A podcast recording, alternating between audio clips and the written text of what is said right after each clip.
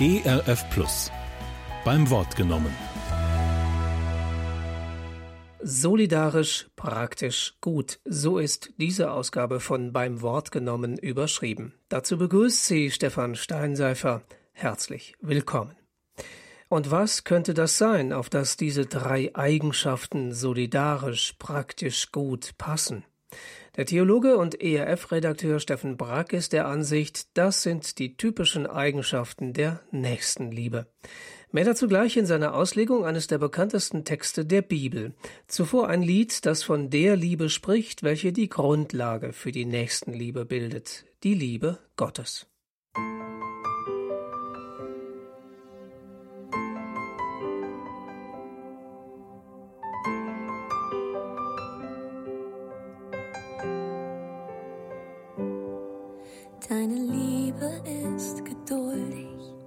Sie schaut nie auf uns herab.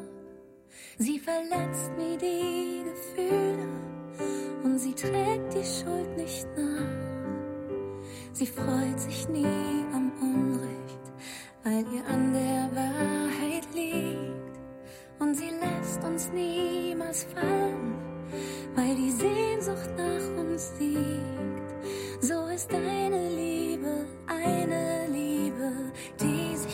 verschenkt. So bist du, Jesus,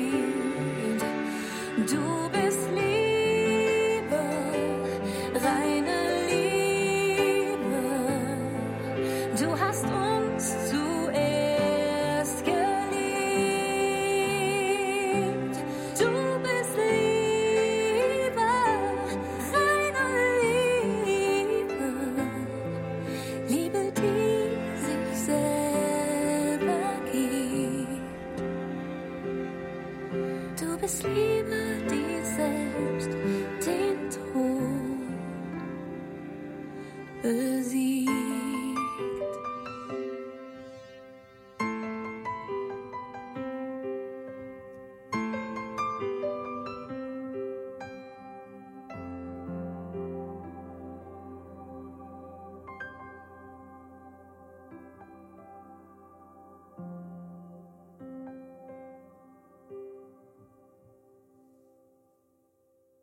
Dania König war das mit einem Lied über die Liebe Gottes. Sie haben die Sendung beim Wort genommen eingeschaltet und da erwartet Sie heute ein Beitrag zu unserem aktuellen Schwerpunktthema Solidarität.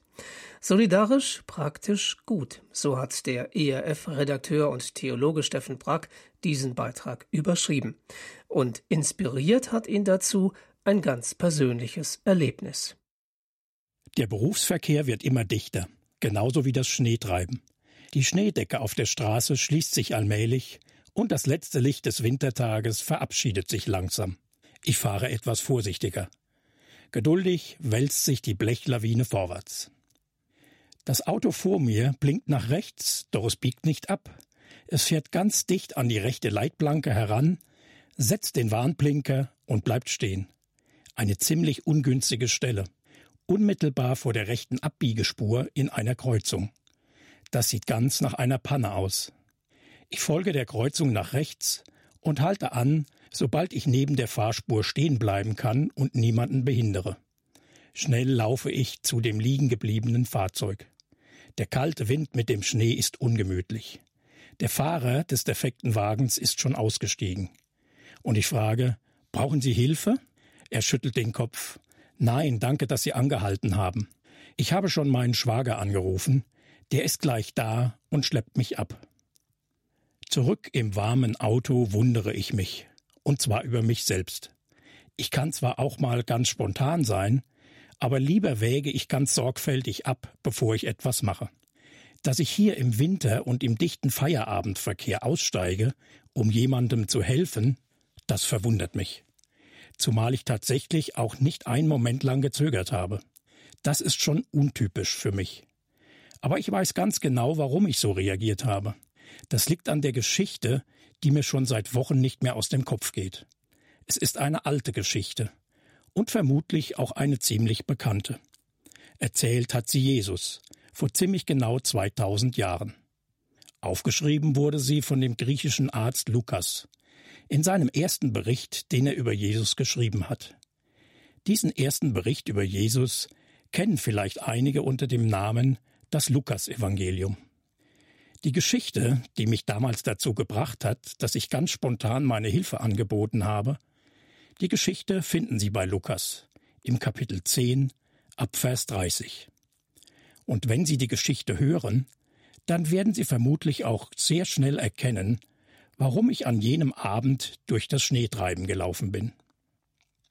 Jesus erzählte die folgende Geschichte. Ein Mann ging von Jerusalem nach Jericho hinab, Unterwegs überfielen ihn Räuber. Sie nahmen ihm alles weg, schlugen ihn zusammen und ließen ihn halbtot liegen. Nun kam zufällig ein Priester denselben Weg. Er sah den Mann liegen und ging vorbei. Genauso machte es ein Levit, als er an die Stelle kam. Er sah ihn liegen und ging vorbei. Schließlich kam ein Reisender aus Samarien, und als er den Überfallenen sah, ergriff ihn das Mitleid. Er ging zu ihm hin, behandelte seine Wunden mit Öl und Wein und verband sie. Dann setzte er ihn auf sein eigenes Reittier und brachte ihn in das nächste Gasthaus, wo er sich weiter um ihn kümmerte. Am anderen Tag zog er seinen Geldbeutel heraus, gab dem Wirt zwei Silberstücke und sagte Pflege ihn. Wenn du noch mehr brauchst, will ich es dir bezahlen, wenn ich zurückkomme. Viele kennen diese Erzählung von Jesus unter dem Namen Die Geschichte vom barmherzigen Samariter. Und sie ist so einfach, dass auch ein Kind sofort versteht, worum es Jesus geht. Gerade weil sie so einfach ist, ist sie auch so genial. Um die Erzählung jedoch auch in ihrer ganzen Tragweite zu verstehen und auch die Sprengkraft zu erkennen, die sie hat, will ich nun auch die Vorgeschichte betrachten, den Grund, warum Jesus die Geschichte damals erzählt hat und die ganz konkreten Fragen an Sie und an mich, die sich aus der Geschichte ergeben. Es ist nämlich keineswegs eine Geschichte, die nur noch für Kinderohren gültig ist. Nein, sie ist viel mehr, viel, viel mehr. Alles beginnt damals mit einer Frage. Und was für eine Frage ist das, die da einer an Jesus hat? Ich wollte, auch heute würden viel mehr Menschen diese Frage stellen. Denn ich meine, Letzten Endes läuft alles im Leben auf diese eine Frage hinaus. Und wenn wir darauf noch eine vernünftige Antwort finden, dann haben wir den Schlüssel zu allem gefunden, nach dem sich die Menschheit sehnt. Vor 2000 Jahren genauso wie heute. Wenn ich mir jetzt selbst zuhöre, wie ich das sage, müsste ich eigentlich hellhörig werden und zugeben, solche vollmundigen Ankündigungen können doch nur enttäuscht werden. Wie oft gab es schon Versprechungen dieser Art? aber es sind doch immer leere Versprechungen geblieben. Ja, so müsste ich eigentlich denken, aber ich weiß in diesem Fall, dass ich Ihnen nicht zu viel verspreche. Warum ich davon so überzeugt bin, hören Sie selbst. Ich lese aus dem Bericht des Lukas, Kapitel 10, Vers 25. Da kam ein Gesetzeslehrer und wollte überprüfen, was Jesus lehrte. Er fragte ihn, Lehrer, was muss ich tun, um das ewige Leben zu bekommen? Der Mann, der hier zu Jesus kommt, ist ein Gesetzeslehrer. Das waren damals in der jüdischen Gesellschaft diejenigen Spezialisten, die die Aussagen der hebräischen Bibel für die alltägliche Lebenspraxis ausgelegt haben. Und sie waren die theologischen Anführer der Pharisäer, einer besonders streng religiösen jüdischen Gruppierung. Dabei ist die Übersetzung mit Gesetzeslehrer ziemlich verwirrend. Denn das Wort, das in den allermeisten Übersetzungen mit Gesetz wiedergegeben wird, bezieht sich eigentlich auf den hebräischen Begriff Tora. Und der kommt von einem Tätigkeitswort, das so viel bedeutet wie lehren, weisen, unterweisen, zeigen, aufzeigen. Im engeren Sinn meint die Tora die ersten fünf Bücher der Bibel, die fünf Bücher Mose. Aber im Neuen Testament wird Tora dann auch für das gesamte Alte Testament gebraucht, also für die gesamte hebräische Bibel. Wenn also in deutschen Übersetzungen das Wort Gesetz auftaucht, dann ist damit in der Regel das Alte Testament gemeint. Und das ist weitestgehend gar kein Gesetz, sondern vielmehr unterweist Gott damit sein Volk Israel, wie sein Leben gelingt. Mit den Worten des Alten Testaments zeigt Gott seinen Leuten den guten Weg zum Leben. Deshalb kommt ein Theologe zu dem Schluss, der Begriff Gesetz sollte am besten gar nicht verwendet werden. Es ist viel sinnvoller, stattdessen von Unterweisung, Anleitung oder Wegweisung zu sprechen. So ein Experte für die hebräische Bibel, für das Alte Testament, kommt also nun zu Jesus. Und Lukas hält in seinem Bericht fest, er wollte überprüfen, was Jesus lehrte. Das griechische Wort für überprüfen heißt so viel wie versuchen, auf die Probe stellen. Manche Bibelausleger meinen deshalb, der jüdische Gelehrte will Jesus eine Falle stellen. Doch ich meine, der ganze Zusammenhang deutet nicht darauf hin. Vielmehr sieht es für mich danach aus, dass der ausgewiesene jüdische Fachmann für die hebräische Bibel einfach überprüfen will, ob Jesus die heiligen Schriften Israels voll und ganz anerkennt. Ob das, was Jesus lehrt, mit dem übereinstimmt, was Gott in der jüdischen Bibel offenbart hat. Denn der Experte für die Schriften des Alten Testaments ist gewissermaßen eine staatlich anerkannte Autorität für das religiöse Leben in Israel. Und in dieser Funktion tritt er hier auf und überprüft den Lehrer Jesus, der keinen offiziellen Abschluss für das Auslegen der Bibel vorweisen kann. Was jener Spezialist für Fragen des religiösen Lebens hier macht, das gehört zu den Aufgaben seines Amtes und es steckt wohl keine böse Absicht hinter seiner Frage. Und diese Frage hat es in sich. Lehrer, was muss ich tun, um das ewige Leben zu bekommen? Ganz offensichtlich meint der Mann seine Frage an Jesus ernst, denn damit greift er ein Thema auf, das für die Menschen in Israel damals sehr wichtig gewesen ist.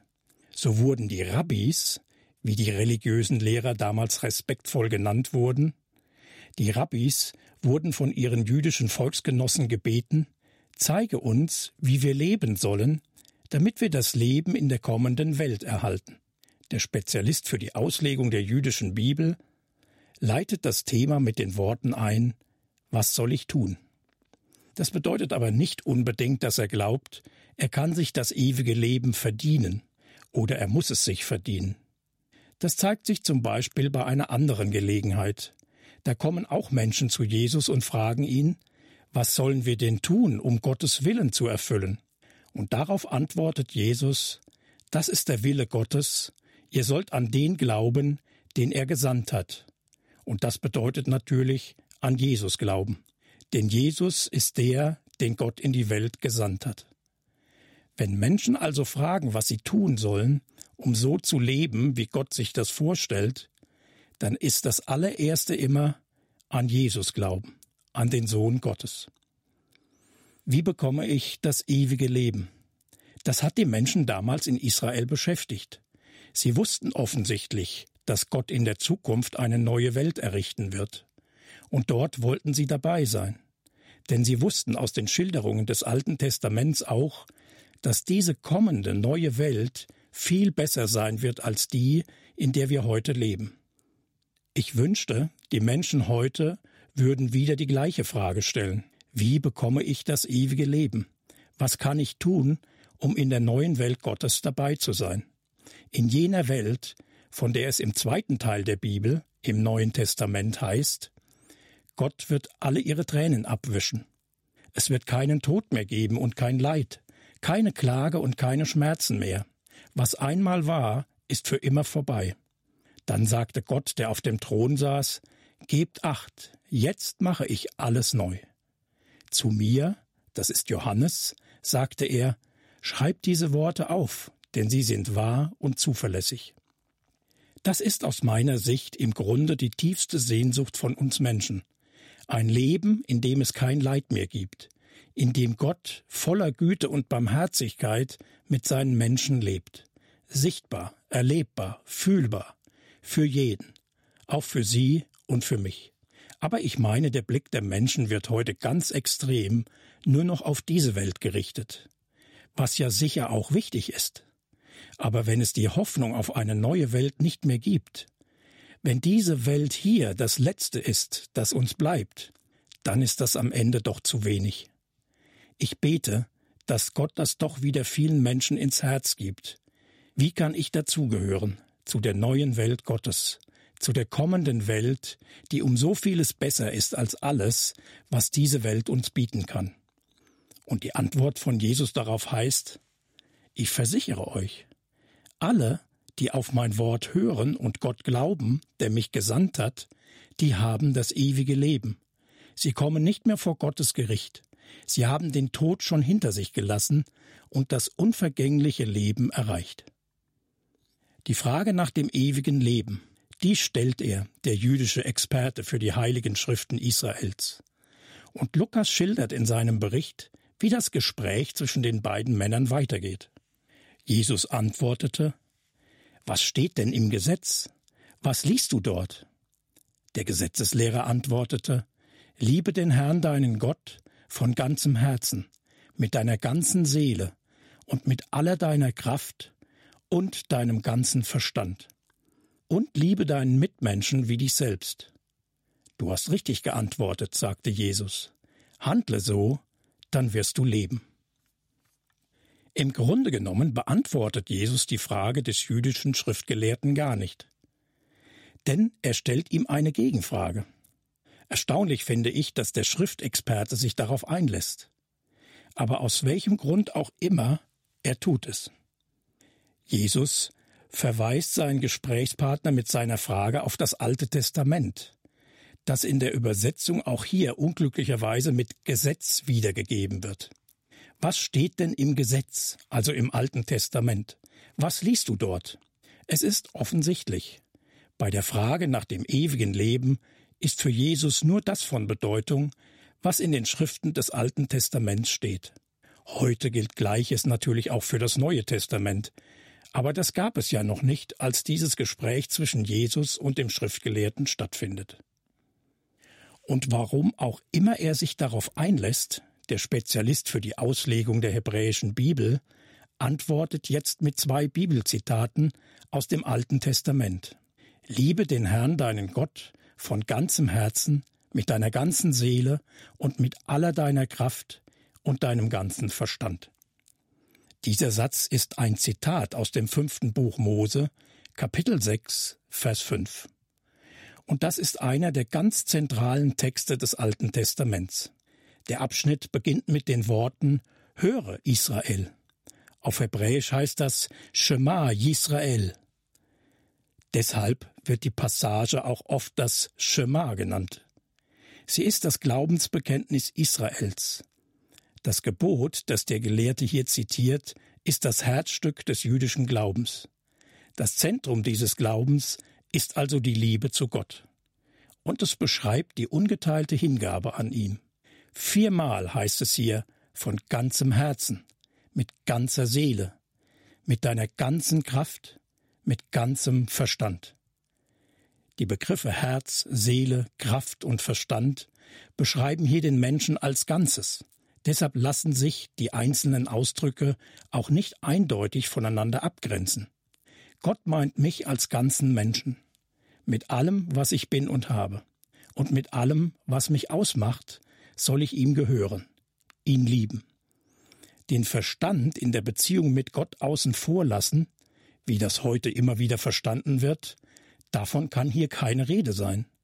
Gott spricht ganz offensichtlich alles in uns Menschen an. Und deshalb soll ich ihn auch lieben mit jedem Aspekt und jeder Phase meines Lebens. Mich freut das, denn ich habe mittlerweile kein Interesse mehr daran, irgendetwas von meiner Person zurückhalten zu müssen, wenn ich mich auf Gott einlasse. Er hat offenbar Interesse an meiner ganzen Person. Da muss ich nichts vor ihm verstecken oder zurückhalten. Das zweite Gebot zitiert der Bibelexperte aus dem dritten Buch Mose, Kapitel 19, Vers 18. Liebe deinen Nächsten bzw. deinen Mitmenschen wie dich selbst. Das ist vielleicht etwas überraschend. Denn viele meinen ja, die Nächstenliebe sei etwas ganz Typisches für den christlichen Glauben. Das ist sie sicher auch, aber das Gebot, den Mitmenschen zu lieben, dieses Gebot hat Gott schon seinem Volk Israel gegeben. Und deshalb ist es auch im Alten Testament zu finden. Der Begriff für Nächster bzw. für Mitmensch bedeutet jemand, der in der Nähe ist, eine Person, mit der ich etwas zu tun habe. Daraus haben jüdische Ausleger damals den Schluss gezogen, dass Gott damit nur die Angehörigen eines Volkes und einer Glaubensgemeinschaft meint, also die jüdischen Landsleute. Doch im Kapitel 19 des dritten Mosebuches heißt es auch ausdrücklich, unterdrückt nicht die Fremden, die bei euch im Land leben, sondern behandelt sie genau wie euresgleichen. Jeder von euch soll seinen fremden Mitbürger lieben wie sich selbst. Denkt daran, dass auch ihr in Ägypten Fremde gewesen seid. Ich bin der Herr, euer Gott. Das ist eindeutig. Aber die Rückfrage des Bibelgelehrten greift genau diese jüdische Diskussion auf, dass nämlich mit dem Nächsten wohl doch nur ein Zugehöriger des jüdischen Volkes gemeint sein kann. Lukas schreibt, aber der Mann wollte sich rechtfertigen und fragte weiter, wer gehört denn eigentlich zu meinen Mitmenschen? Und obwohl ja auch das im Alten Testament beantwortet wird, dass nämlich Gott mit dem Nächsten jeden Mitmenschen meint, obwohl das schon im Alten Testament beantwortet wurde, verdeutlicht Jesus das jetzt noch einmal mit einer Geschichte. Und die Geschichte ist so einfach, dass sie jeder sofort verstehen kann, wenn sie oder er die Geschichte denn verstehen will. Jesus nahm die Frage auf und erzählte die folgende Geschichte. Ein Mann ging von Jerusalem nach Jericho hinab. Unterwegs überfielen ihn Räuber. Sie nahmen ihm alles weg, schlugen ihn zusammen und ließen ihn halbtot liegen. Nun kam zufällig ein Priester denselben Weg. Er sah den Mann liegen und ging vorbei. Genauso machte es ein Levit, der an die Stelle kam. Er sah ihn liegen und ging vorbei. Schließlich kam ein Reisender aus Samarien. Als er den Überfallenen sah, ergriff ihn das Mitleid. Er ging zu ihm hin, behandelte seine Wunden mit Öl und Wein und verband sie. Dann setzte er ihn auf sein eigenes Reittier und brachte ihn in das nächste Gasthaus, wo er sich weiter um ihn kümmerte. Am anderen Tag zog er seinen Geldbeutel heraus, gab dem Wirt zwei Silberstücke und sagte Pflege ihn. Wenn du noch mehr brauchst, will ich es dir bezahlen, wenn ich zurückkomme. Ich erinnere mich noch gut, als ich einmal mit dem Bus nach Jerusalem fuhr.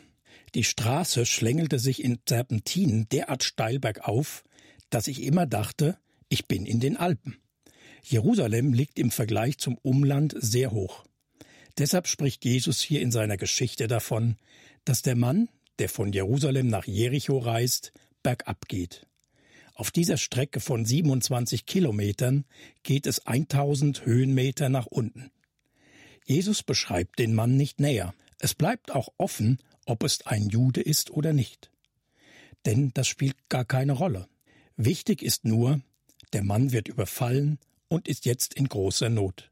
Er braucht Hilfe. Und zwar dringend. Aber Hilfe ist ja schon unterwegs, denn ein Priester kommt vorbei und er sieht den Verletzten auch. Das betont Jesus ausdrücklich. Ein Priester kennt natürlich die beiden Gebote von der Liebe zu Gott und von der Liebe zum Mitmenschen. Die beiden Gebote, die der Bibelgelehrte gerade zitiert hat. Aber der Priester geht vorbei. Wie bitte? Das kann doch nicht sein. Ein Priester verweigert einem Menschen in Not seine Hilfe? Wie ist das möglich? Aber genau so präsentiert Jesus seine Geschichte. Was auch immer den Priester dazu veranlasst, dem Überfallenen nicht zu helfen, an dem Liebesgebot den Mitmenschen gegenüber wird er schuldig. Doch der erstaunte Zuhörer atmet auf. Denn noch einmal kommt jemand vorbei. Auch diesmal ein frommer Israelit, ein Levit. Das waren Leute, die am Tempel besondere Aufgaben übernehmen dürfen. Doch der verhält sich nicht anders als der Priester vor ihm. Auch er sieht den Menschen in Not und lässt ihn einfach liegen. Das ist heute oft nicht viel anders. Seit Jahrzehnten findet auf Deutschlands Straßen immer wieder der gleiche Test statt. Ein Verkehrsunfall wird täuschend echt in Szene gesetzt.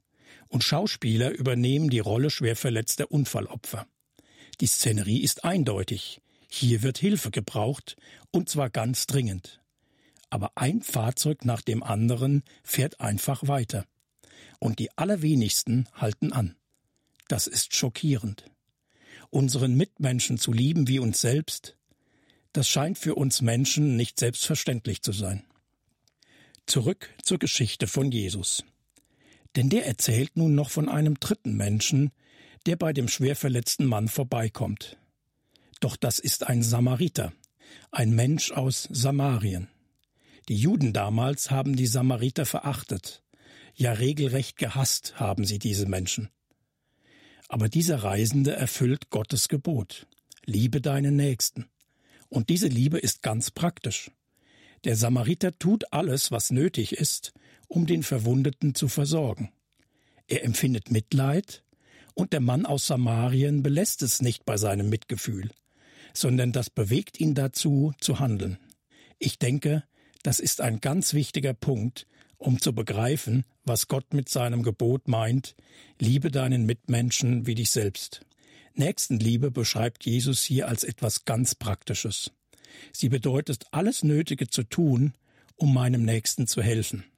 Und natürlich nimmt der Samariter den Geschundenen mit, bringt ihn in die Obhut einer Unterkunft und übernimmt auch noch die Pflegekosten. Was mich erstaunt, Jesus scheut nicht davor zurück, seinen jüdischen Gesprächspartner derart heftig zu provozieren. Denn ausgerechnet ein Mensch aus dem verhassten Volk der Samariter ist es, der das Gebot von der Nächstenliebe befolgt, als einziger. Das ist wohl nicht ganz einfach zu akzeptieren für den jüdischen Bibelfachmann. Schließlich fragt Jesus, was meinst du? Wer von den dreien hat an dem Überfallenen als Mitmensch gehandelt? Der Gesetzeslehrer antwortete, der ihm geholfen hat. Jesus erwiderte, dann geh und mach es genauso. Die Frage des Gelehrten war, wer gehört denn eigentlich zu meinen Mitmenschen? Aber Jesus dreht die Frage um. Es geht nicht darum, darüber zu diskutieren, wer denn alles zu den Menschen gehört, die ich lieben soll, und vor allem, wer alles nicht dazu gehört, sondern die Frage muss heißen, bin ich bereit, für andere ein Mensch zu sein, der sie liebt, der ihnen hilft, vor allem auch dann, wenn sie in Not sind. Dazu noch eine Geschichte, eine, die sich wirklich so zugetragen hat. Ich traf einen Pastor, der erzählte, zu mir kamen einmal ein paar Frauen aus unserer Gemeinde. Und sie sagten zu mir, lieber Pastor, wir wollen gerne in unserer Gemeinde einen Hilfearbeitskreis gründen. Der Pastor war davon nicht besonders überzeugt, und er dachte bei sich, ein Hilfearbeitskreis? Was soll das denn sein? Brauchen wir in unserer Gemeinde nicht ganz andere Arbeitskreise? Aber er sagte, gut, ihr könnt ja mal damit starten. Das ließen sich die Frauen nicht zweimal sagen. Und sie legten los. Überall, wo Menschen aus der Gemeinde oder auch wo Menschen sonst Hilfe brauchten, waren sie da. Eines Tages starb die Mutter einer Familie, und der Vater stand nun mit seinen Teenagerkindern ganz alleine da. Und da kamen sie natürlich auch, die Frauen aus der Gemeinde, vom Arbeitskreis für Hilfe.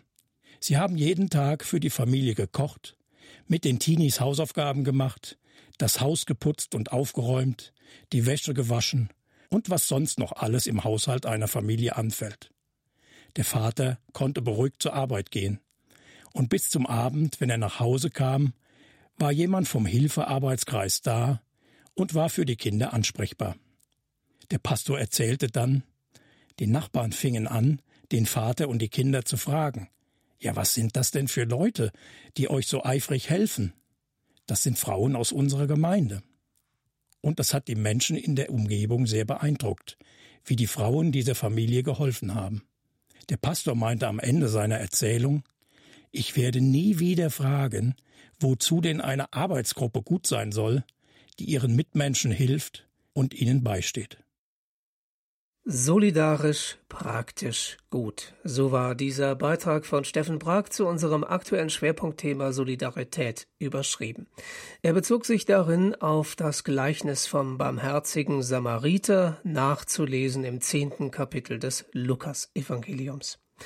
Weitere Sendungen und Beiträge zu unserem Schwerpunktthema hier auf ERF Plus finden Sie im Internet unter erf.de-solidarität.